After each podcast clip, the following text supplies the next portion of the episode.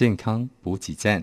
今天要跟大家分享的是压力 Part One。压力对个人、家庭、社会甚至国家影响，可能大家没有特别去想过哈。以下提供一些数据，让大家更深层的思考。我们先探讨啊，压力对身心以外的影响啊。呃，有一个统计呢，就是说压力造成百分之九十的请假啊，或是失约啊。那呃，有百分之四十哈，我们做工作的失误是由于压力产生啊。那还有压力会造成哈，有一些短期或长期的失能啊，就占了三十 percent 啊。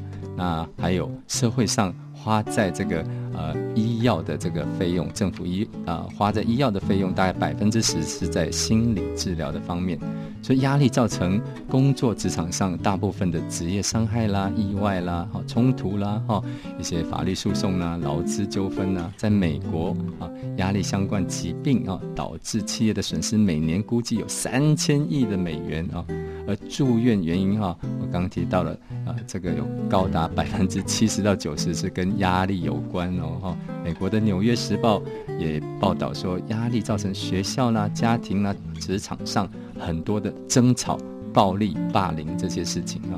那压力也造成一些家庭的这个呃婚姻的离异啦哈。那有很多人在这个压力之下啊，工作的产能或是他的表现当然是下降的。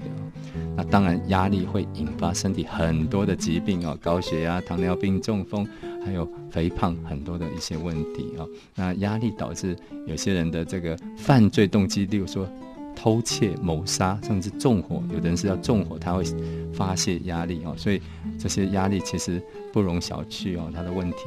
那甚至我们看到一些呃职业篮球巨星啊，在关键的时候他们罚球啊，有的时候因为压力也会失手啊。那所以呢，压力可以说是这个年代最普遍、最严重的流行病，或者是工位的问题，这一点都不为过。